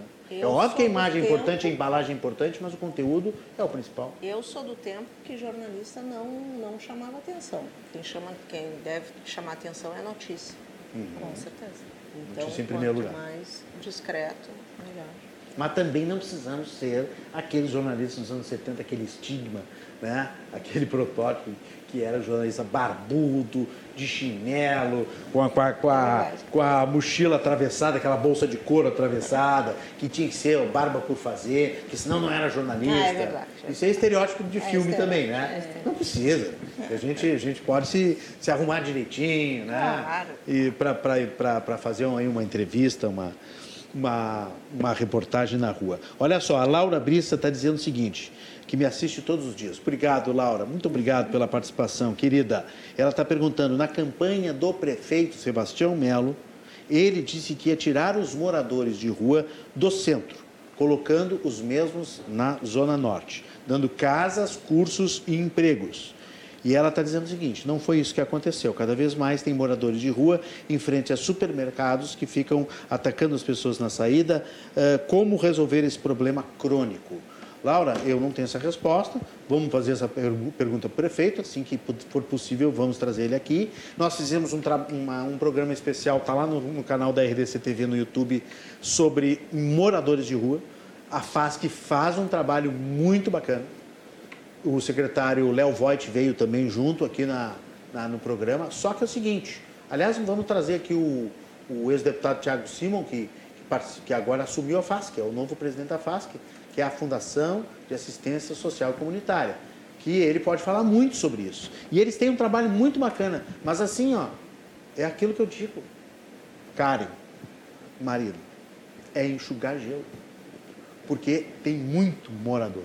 E cada vez tem mais. E tem muito morador que não quer, não quer receber uma moradia. Sim. Porque ele está melhor nas ruas. Ele se sente melhor nas ruas. Ou porque está livre, ou porque pode fumar, porque pode se drogar, porque pode beber. E dentro dos, abrigos tem, tem regras, né? Tem que tomar banho, tem que comer um pratinho ali de, e não pode beber, tem que dormir ali e no outro dia está liberado para. Às vezes oferece também uma entrevista de emprego, alguma coisa assim. Eles não querem, muitos não querem.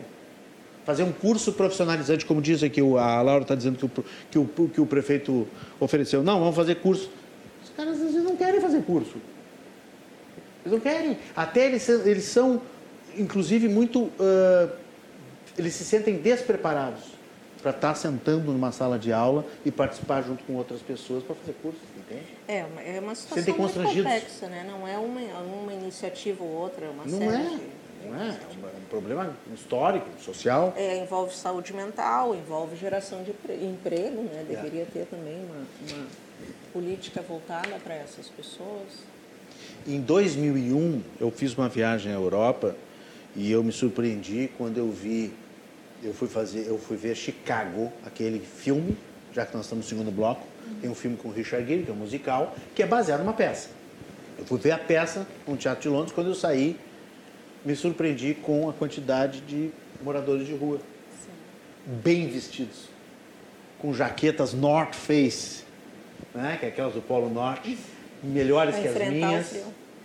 E a ronda social ali, ó, oferecendo um cheirinho, estrogonofe que passava, eu saí com fome da peça. Quando veio aquele cheiro de estrogonofe, assim, eu, eu disse assim, olha só, estão dando comida para os caras.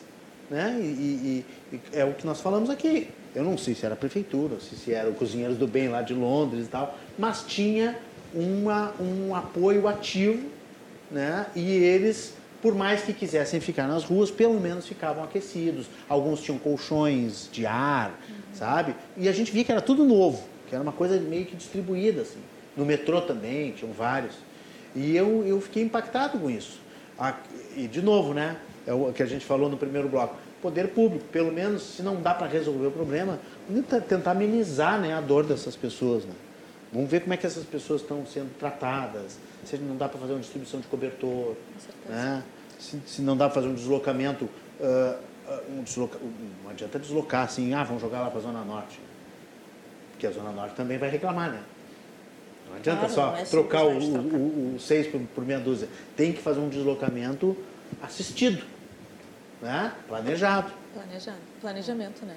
Ah, porque, e não, e conversando com as pessoas, dialogando. Ouvir né? essas pessoas, né? Eu lembro de uma, alguns anos atrás, uh, a prefeitura se deu conta que muitos dos moradores de rua não iam para abrigos porque eles tinham os cães. Eles ah, não exato. se separavam exato, exato. Sim. Então se criou um abrigo com canil, que eles pudessem ir junto com os cães. Que legal são coisas, são iniciativas assim que vão aos poucos. É né? um estalo que dá, né? Exatamente. É escutar realmente as pessoas e, e, e, pensar em estratégias a longo prazo também, né? Que não é só realmente tirar a pessoa da rua, tem é, que não é uma coisa imediata, a né? pessoa na sociedade de novo, né?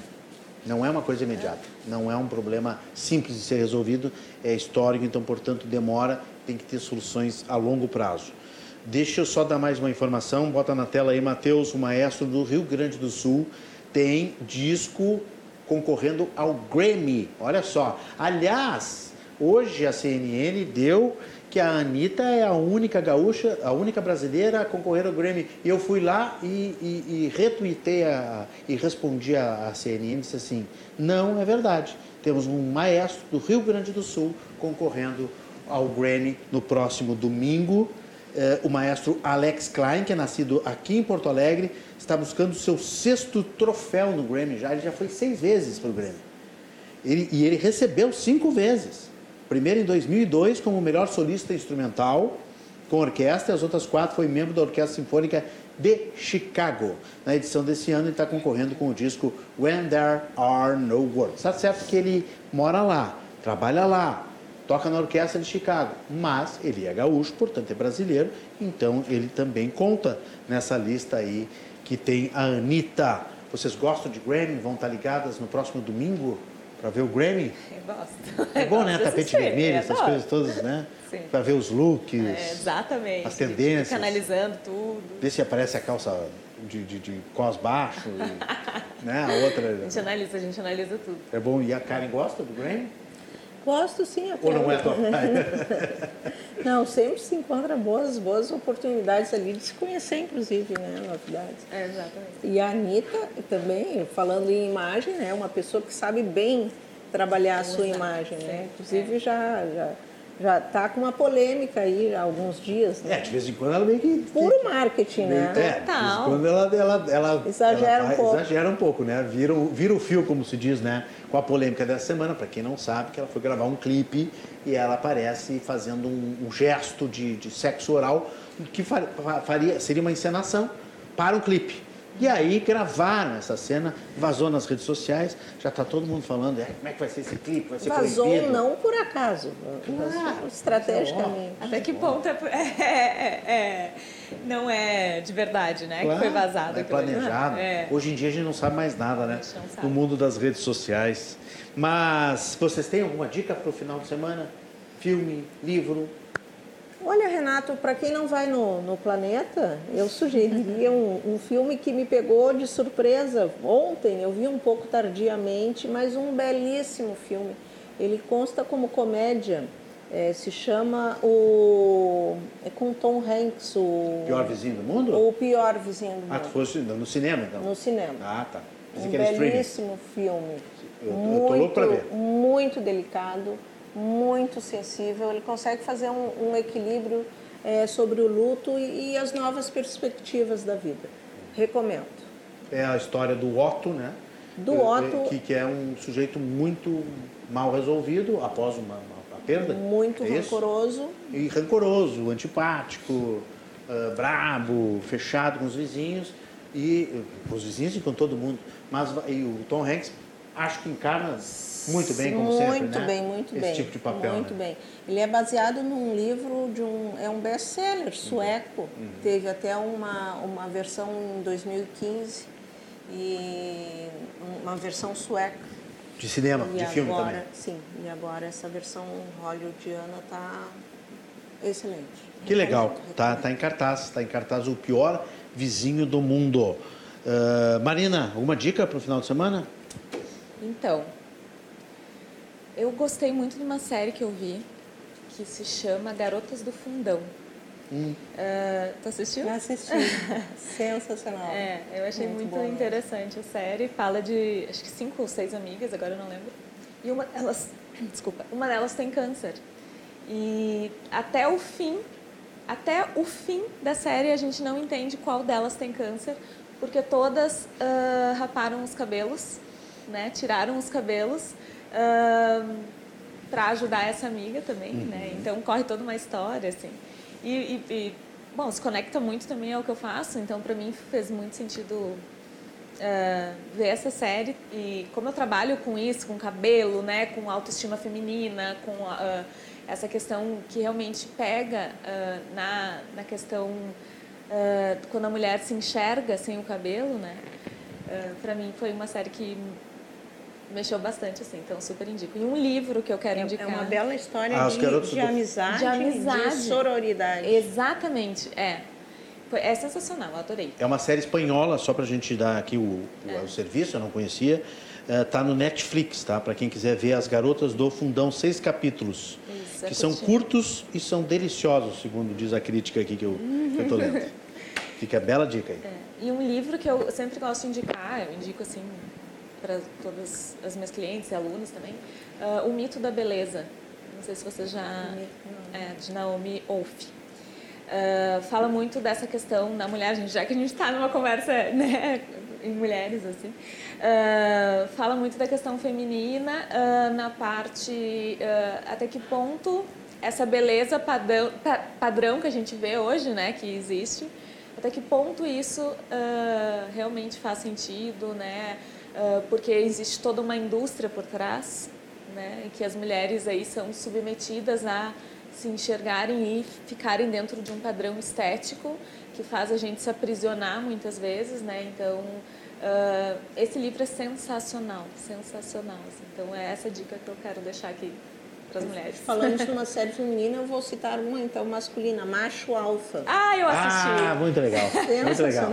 Eu não terminei ainda. Eu assisti. Masculinidade tóxica, né? Espanhola muito, também. Muito boa também. Eu gosto e de quantos homens acabam sofrendo com essa muito com essa postura, né? É, do machismo, da masculinidade. É, a premissa do, do macho alfa é muito interessante, porque eu, eu, eu fui cooptado para ver a série dessa forma, né? Eu olhei a sinopse assim, homens perdidos, né? completamente deslocados, perdidos nesse mundo moderno de empoderamento feminino, vão procurar. Sem saber como lidar. É, sem saber como sem lidar, saber. vão procurar ajuda e tal. Começa eles numa terapia, inclusive, lá de grupo. Fazer um curso. É muito interessante, é muito, muito interessante. Eu vi só dois, mas pretendo terminar e todo mundo está elogiando. Tem né? uma parte, né, é. mais de comédia, mas no fundo tem um assunto muito claro, importante é um a tema, ser tratado. Ele é muito, um muito tema legal. interessantíssimo, é. né? Um tema que precisa ser, ser abordado. Eu posso dar umas dicas? Por favor. Eu, eu vou passar aqui uma, uma série espanhola que eu vi também nas férias. Terminei segunda-feira passada, as férias terminaram quarta. eu terminei na segunda-feira. A Garota da Fita. A Garota da Fita na Netflix também, é, que estreou agora, dia 1 foi, foi, foi sexta-feira passada, estreou e que é uma história que uma jornalista, Carinella, resolve uh, investigar por conta própria, através de reportagens, né, o, o, desaparecimento de uma menina de 5 anos. Um possível sequestro, não se sabe exatamente o que aconteceu, lá no centro de Málaga, na Espanha, um dia de um, de um grande evento cheio de gente, a, a menina desaparece. A série é fictícia, mas traz uma série de temas, mais uma vez, né, como nós falamos, temas importantes, que é a questão de, de, de que acontece com um monte de gente, né? De malucos que sequestram crianças por diversos motivos, né? Ou para agredir, ou para pedir resgate, ou mesmo porque tem problemas uh, de, de maternidade, de paternidade e querem uma criança para chamar de sua. E é mais ou menos isso, sem dar muito spoiler, o que acontece na série. Uh, a série, tá? Eu dou um, eu dou um 8, 8,5, porque no último bloco a jornalista aparece a, a Batman, vai resolver tudo, a super-heroína e tal, e aí já achei demais. Quando na verdade ela deveria ter agido junto com a polícia e tudo mais. Mas assim, ó, é um show de interpretação. Tem o, o, o, o José Coronado, que para mim é um grande ator espanhol. A menina principal fez o Madres Paralelas, lá, o Mães Paralelas, junto com o Almodóvar, hum. o filme do Almodóvar, junto com a, com a Penélope Cruz. E não é uma boa atriz, eu acho ela muito fraca para o papel, acho muito inexpressiva e tal. Mas a história é muito boa. E são seis capítulos também, é rápido, o pessoal uh, tenho certeza que vai, vai gostar. E comecei a ver ontem tardiamente, que todo mundo já falou da polêmica toda, mas comecei ontem, vi dois capítulos da série da Kiss, todo, toda noite. O mesmo, uh, todo dia a mesma Todo dia noite. mesma noite, né? Que é a série da Júlia Rezende, baseada no livro da Daniela Arbex, sobre o caso da Kiss, que comemorou agora, comemorou, pelo amor de Deus. Foi marcado 10 anos, foram marcados 10 anos da Kiss, no, agora em janeiro né, de 2023, 2013 foi que aconteceu. Atenção, são duas séries que estão rolando aí. Tem a da Netflix, que é essa série baseada e inspirada no livro da Daniela Beck. É tudo encenado, são atores que in, in, in, eh, encenaram a, a tragédia. E olha, os primeiros capítulos são impactantes. Impactantes. E a outra série é uma série documental do Marcelo Canelas, que é jornalista gaúcho, de Passo Fundo, e que está no Globoplay, mas aí é uma, uma série documental. E as duas têm cinco capítulos, então pode, pode Canelas confundir não é um pouco. Santa Maria?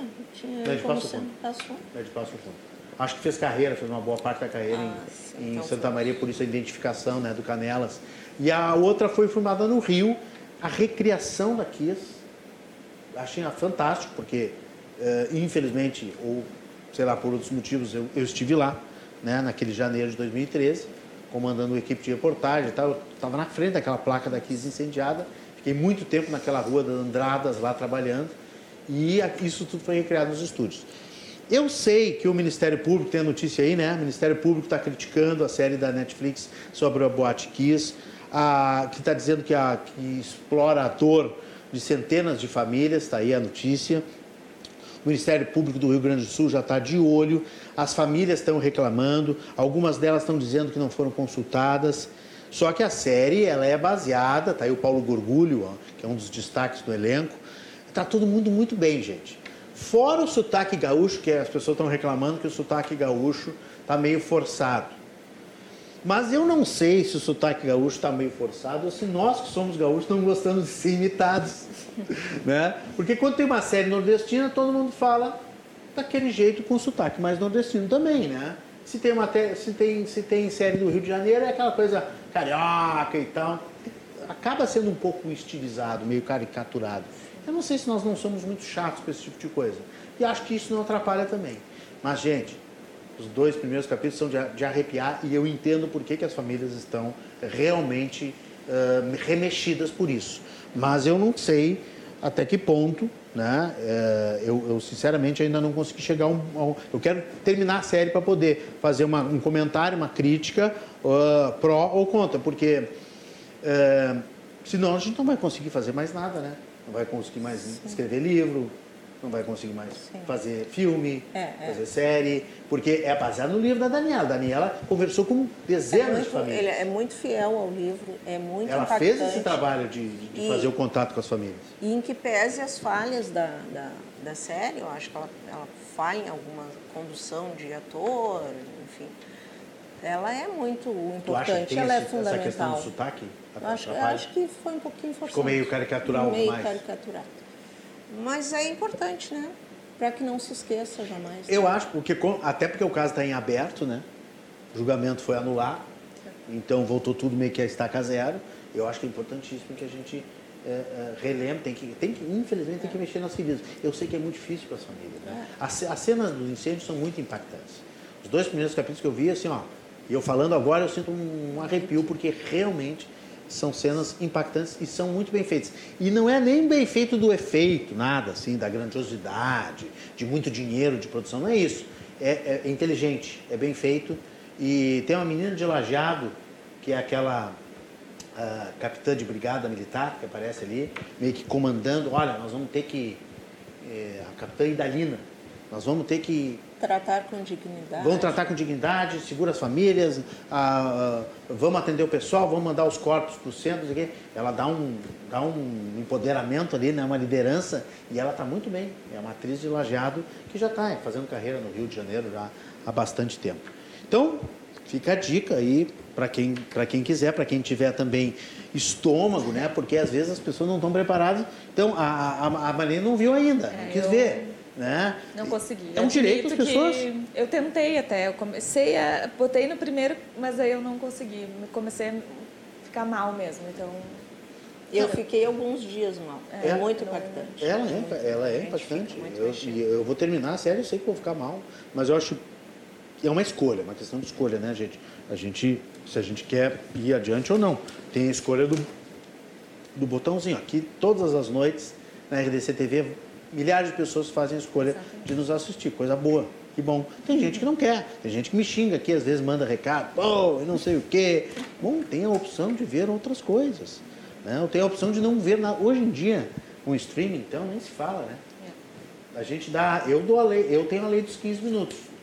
Sabe qual é a lei dos 15 minutos, cara? De fama?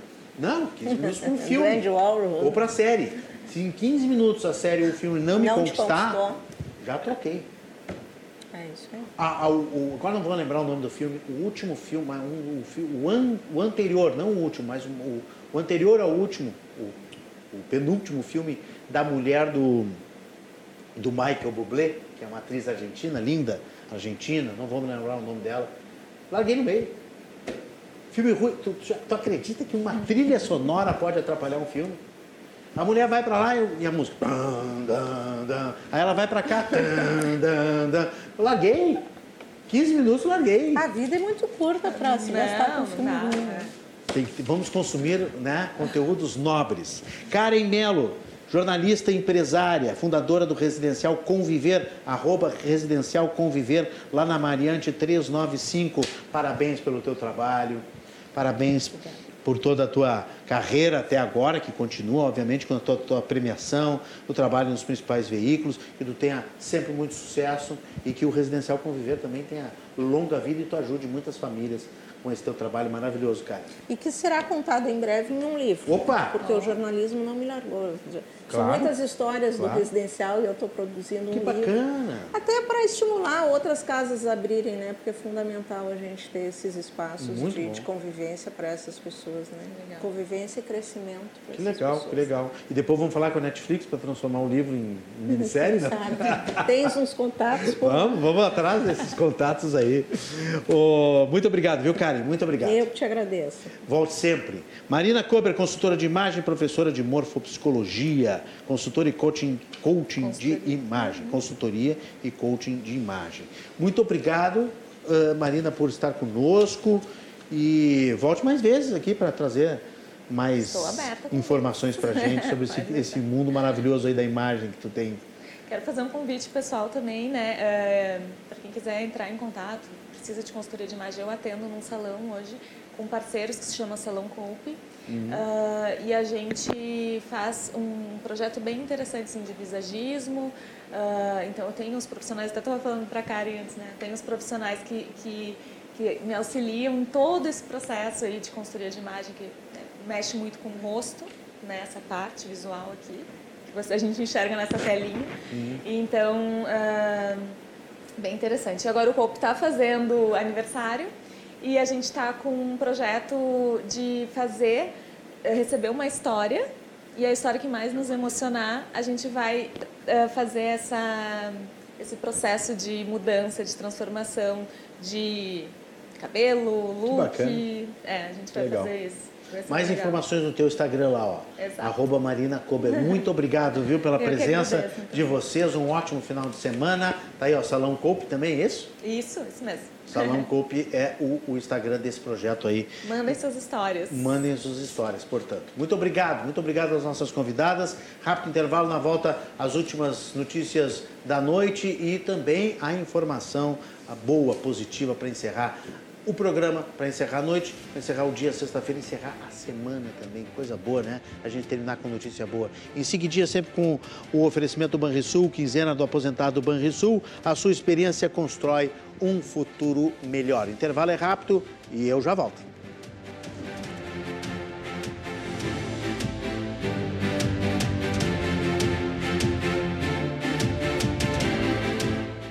Voltamos com o segmento final do Cruzando as Conversas desta sexta-feira. Confraria do Cruzando. Dia que a gente tira a gravata, que recebe os convidados e as convidadas nesta temporada de mulheres que nós começamos no ano passado. Está dando muito certo, a gente continua recebendo sempre duas mulheres no estúdio aqui às sextas-feiras para falar de diversos assuntos, assuntos da semana, as notícias da semana, as fofocas e projetando também o seu fim de semana com dicas muito interessantes. Até eu tinha inclusive uma dica aqui que eu vou puxar, mas é, em seguida aqui eu dou essa dica. Só, só quero lembrar que nós estamos sempre aqui na RDC TV de segunda a sexta às 10 da noite, com 100% de jornalismo local, com debates quentíssimos de segunda a quinta. E na sexta-feira a gente relaxa um pouco com a confraria recebendo estas convidadas, mas sempre também com reprises no final de semana. Segunda a sexta, 10 da noite, cruzando as conversas com oferecimento do Banrisul, quinzena do aposentado Banrisul, sua experiência constrói um futuro melhor.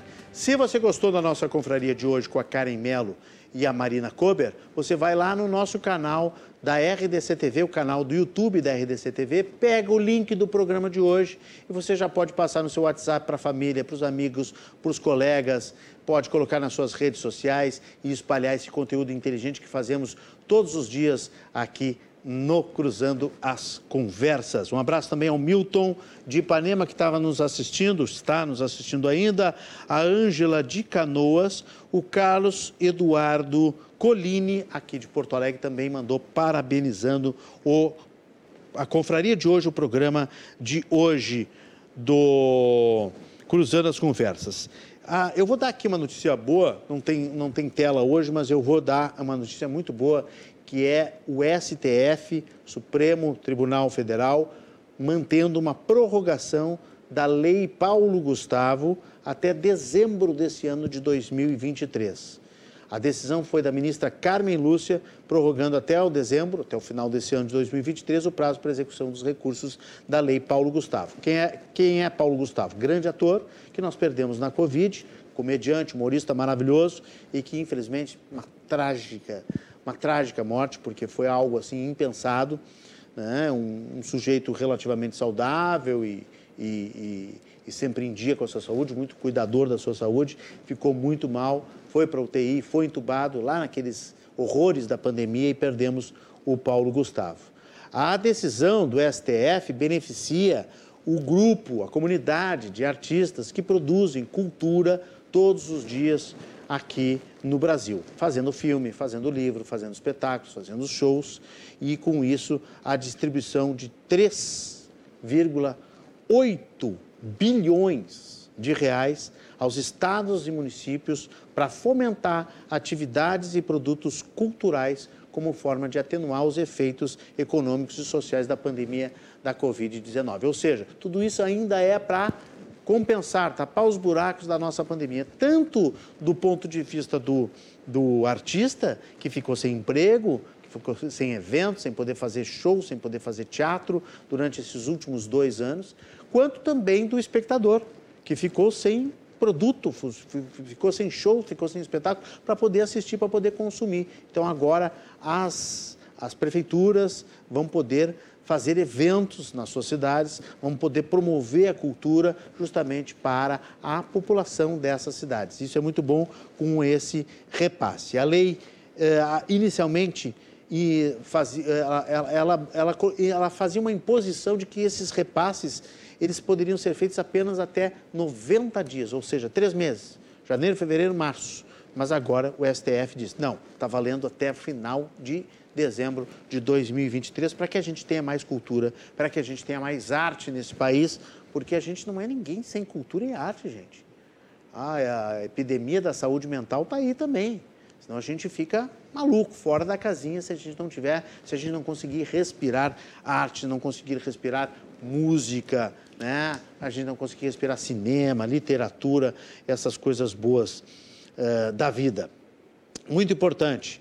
Deixa eu mandar um abraço para Silvia Franz Marcuso, jornalista, uh, ativista ambiental, já participou conosco aqui. Ela está de aniversário amanhã, dia 4 de fevereiro. Ivo Lessa, grande, grande agrônomo, engenheiro agrônomo, uh, também está fazendo aniversário amanhã. A Rosana Orlândia, Candice Welvig, a Paloma Adams, o Marcelo Foleto, Rendel Machado, a Denise Ribeiro, o Clóvis Magalhães, já foi secretário eh, no, no, no, município, o André Vasques, a Rafaela Dona Dulce Flores, mais uma jornalista colega, a fonoaudióloga Alexandra Lopes, todos aniversariantes, amigos do Cruzando, deste sábado, dia 4 de fevereiro. No domingo, o Lucas Brezinski, o Tonico de Souza, o colega Marcelo Matusiak, lá assessor da Riggs, a Bibiana de Paula Friedrich, o Guilherme Macalossi, apresentou esse programa, colega jornalista, um abraço a ele, está de aniversário domingo,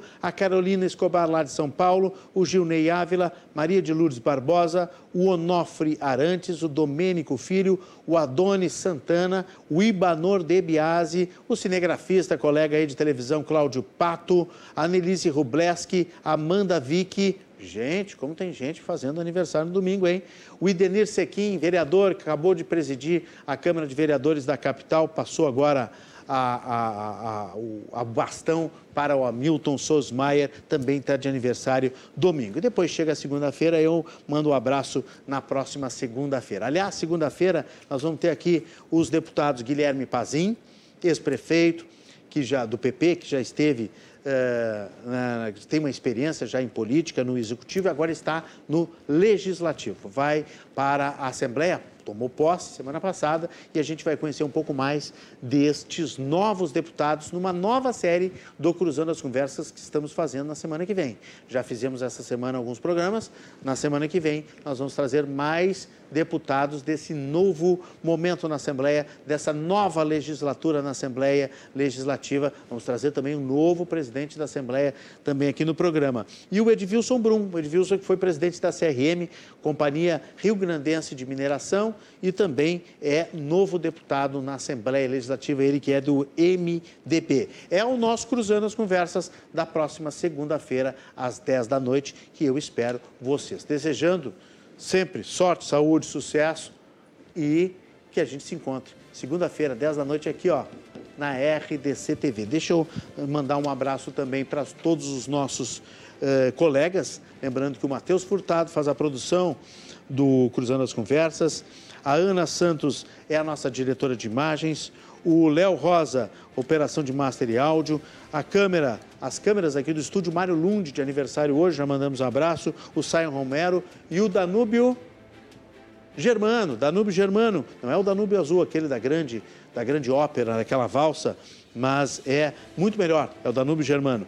Engenheiro técnico é o Simon Pita, a chefe de reportagem Lisiane Motini e o Giovanni de Oliveira, coordenação, de, de, a coordenação técnica do Luan Maliani e a coordenação de conteúdo do Guilherme Paz. Presidência da RDC TV rumo aos seus cinco anos de funcionamento de história. Esse ano de 2023 é de Márcio Irion. Desejo a todos um bom fim de semana. Aproveitem, vai chover um pouco, mas vai ter sol também recarreguem as energias, fiquem perto da família, de quem gosta de você. Aproveite muito o final de semana e até segunda-feira. Tchau, tchau.